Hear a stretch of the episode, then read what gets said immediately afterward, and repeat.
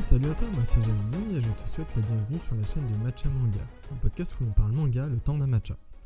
Aujourd'hui sera un épisode Parlons manga, donc en fait c'est la catégorie où je vais te présenter un manga qui soit connu un petit peu ou pas trop, ou un peu plus, on sait jamais, et, notamment dédié euh, donc à Seven Deadly Sins. Alors un petit préambule, en vrai, euh, ça faisait quelques temps en fait j'étais en quête d'un nouveau manga long à lire et du coup, j'avais commencé il y a quoi Il y a 2-3 ans à peu près, l'acquisition de cette série. Et bon, après, tu connais, euh, en vrai, t'achètes un truc par-ci, un truc par-là. Euh, au final, ça s'entasse et je pose toujours d'autres priorités avant, enfin, avant de lire tel ou tel manga. Bon, bref. tu connais un petit peu le délire.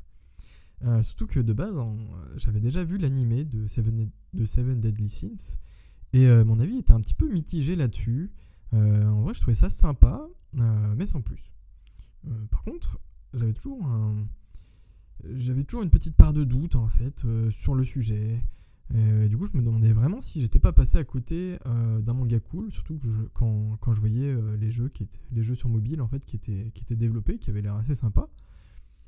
surtout qu'il il y avait toute une petite hype, une petite grosse hype même autour de ce sujet. Et du coup, je m'étais dit bon bah pourquoi pas.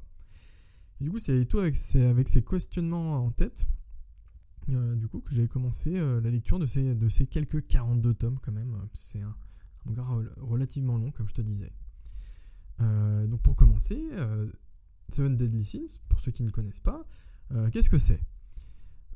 Alors en fait, les Seven Deadly Sins, ce sont un groupe de chevaliers qui ont conspiré pour renverser le royaume de Britannia.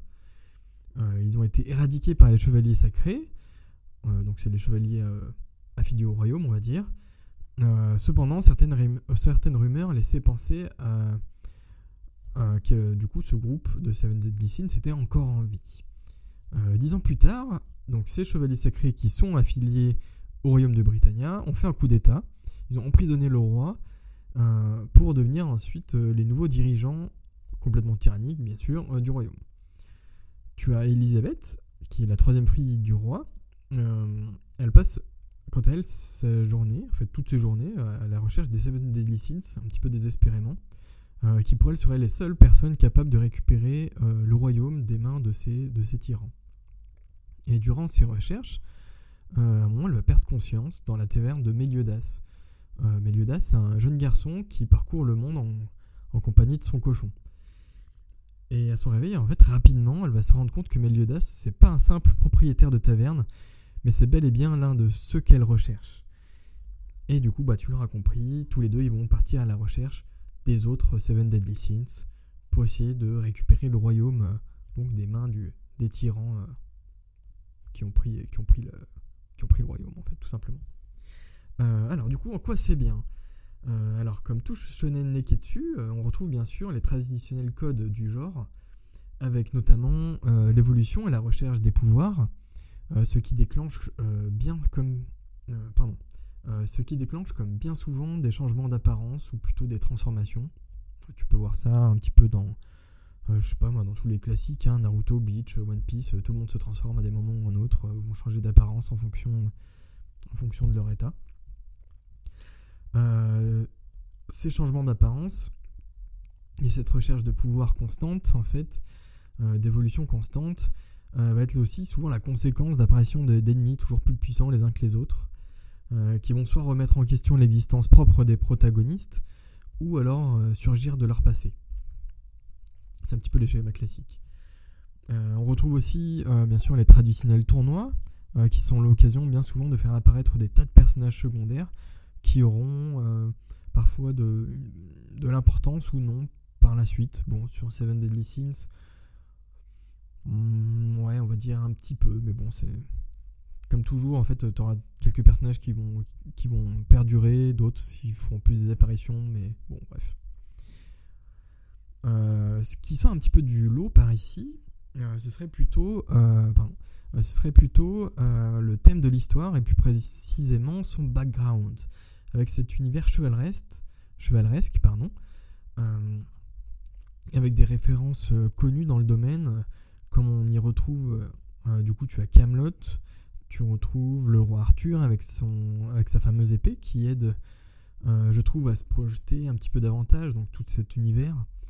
on a à la fois une histoire que l'on ne connaît pas, mais aussi des références en fait qui nous aident un petit peu à nous situer. pareil, tu as Merlin, tu as, tout un petit peu cet univers un petit peu reconnu de la chevalerie qu'on va retrouver par ici. Autre chose qui dénote un petit peu, on a ces histoires aussi d'amour qui font partie intégrante du scénario. Et elles tiennent même une place importante dans celui-ci, euh, je dirais même. Euh, d'ailleurs, ce qui est euh, rarement mis en place dans les shonen Neketsu, à proprement parler, notamment par rapport à la place qu'elles tiennent dans l'histoire. je te prends un exemple. Si je te prends un Naruto, par exemple, du coup, tu as des amourettes dans le fond, tu sais qu'il se passe des petits trucs, tu sais qu'il y a des sentiments, mais rien de purement mis en place. C'est du sous-entendu, tu as des références et des sous-intrigues, mais pas du vrai rentre dedans. Est au pire, c'est un petit peu plus développé entre Hinata et Naruto, mais rien de plus. Et tu retrouves un petit peu ce même genre de relation, par exemple, euh, dans, dans My Hero Academia, euh, notamment entre Izuku et Ochako, mais pareil, cela reste sur des émotions un petit peu basico-basiques. Et même si, je cherche dans d'autres euh, shonen neketsu un petit peu, en vrai je cherche, je cherche, euh, en vrai, à la, à la rigueur, à part dans Undead Unluck ou dans Tokyo Revengers, mais euh, dans des proportions un petit peu différentes euh, que dans Seven Deadly Sins.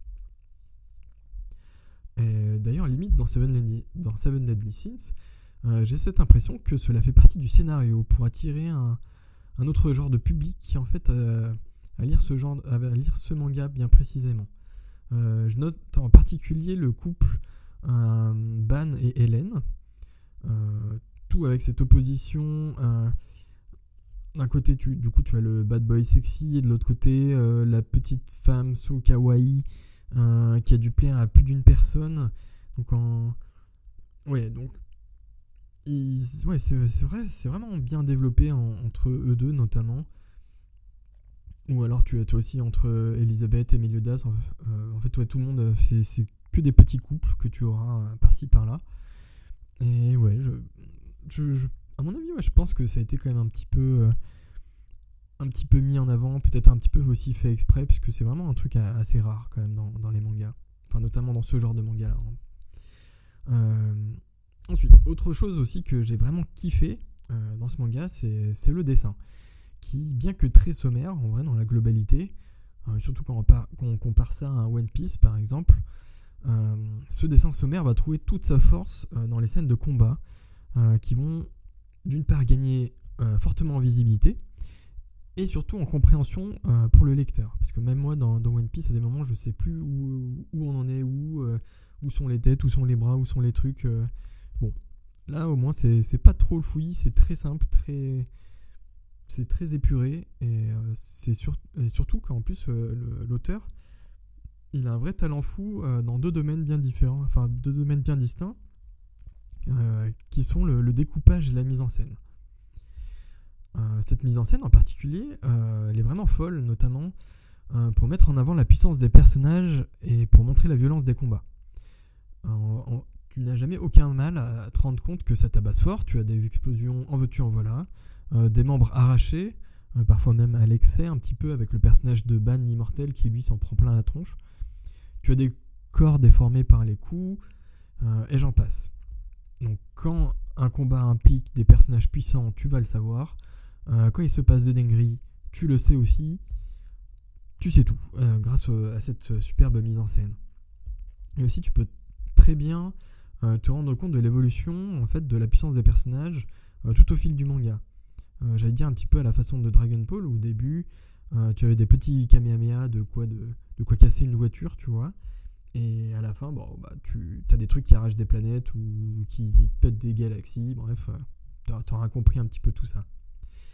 Et en plus, tout ça, même si de base, euh, le groupe des Seven Deadly Sins, euh, chacun des personnages en fait fait partie des, plus puissants chevaliers du royaume.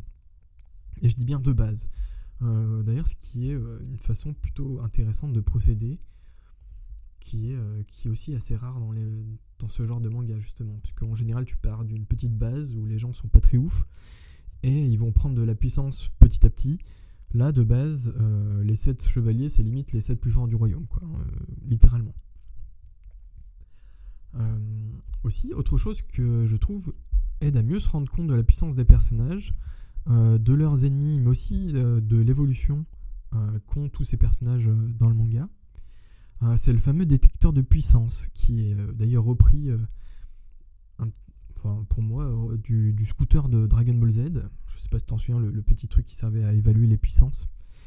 Euh, qui, contrairement à son aîné, à son aîné, donc Dragon Ball, a été admirablement bien utilisé, je trouve, car grâce à lui, on a pu facilement jauger l'écart de puissance. Euh, déjà d'une part, enfin, d'une part entre les personnages secondaires et les personnages principaux, comme ça tu vois bien vraiment qui est le boss, quoi, clairement.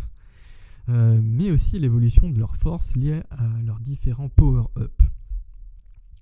Euh, pareil, euh, quand, tu as un ennemi, qui apparaît, il est directement représenté comme une nouvelle menace, avec bien souvent des montants d'énergie bien mis en valeur pour nous montrer que ça rigole plus, quoi.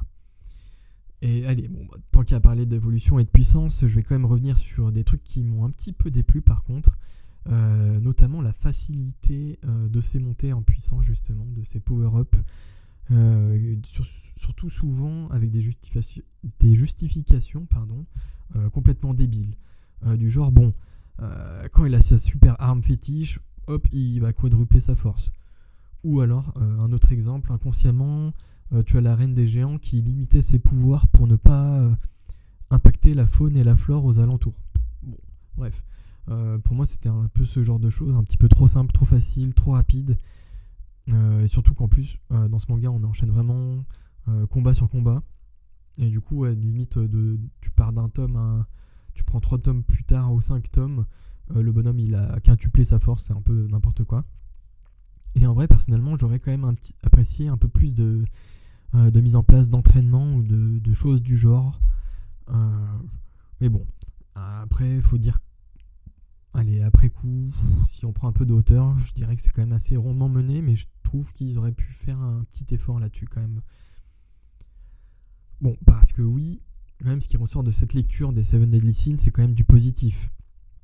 Car je trouve en vrai qu'il retrouve, euh, reprend admirablement bien les structures du manga, euh, de ce genre de manga plutôt, euh, tout en proposant ces quelques, ces quelques originalités qui ne sont pas directement des copier-coller 101 euh, de certains mangas à succès, comme pourrait le faire euh, Black Clover, euh, que j'ai pu te citer dans, dans un ancien podcast, pour ne citer que lui, par exemple. Black Clover, bon, pour te rappeler un peu le truc, c'est le manga qui reprend, qui a pris toutes les bonnes idées à droite à gauche et qui en a fait un melting pot d'un truc, bon, qui tient à peu près la route, mais si tu si, seulement si tu as vraiment si c'est ton premier shonen euh, du genre que, tu as lu, quoi. Ou sinon, tu vas vite voir euh, bah, d'où ça vient. Ça perd un peu son charme, quoi. Euh, donc pour moi en fait Seven Deadly Sins en vrai sans vraiment réinventer la, roue pour moi c'est un shonen plutôt solide sur ses appuis et qui vaut quand même le coup d'être lu je pense notamment pour par rapport au, au manga copier-coller que, que j'ai pu te citer voilà, et ben j'en ai fini pour cet épisode Parlons manga sur Seven Deadly Sins. Écoute, moi si ça t'a plu, euh, je t'invite à passer sur mon Instagram Matcha Manga, sur lequel j'aurai dédié un article. Donc ce sont les articles en jaune qui sont dédiés au podcast. Tu peux aussi bien sûr regarder les, autres articles, hein, évidemment. Et, à me laisser un petit commentaire pour me donner ton avis. Euh, comme ça, moi, ça m'aide un petit peu à savoir si jamais ça te plaît, ça te plaît pas. Voilà, ça... Et en plus, on pourra aussi dialoguer euh, donc, sur cet épisode. Voilà. Et, ben sur ce, euh, je te dis bye bye et puis ben à la prochaine. Salut salut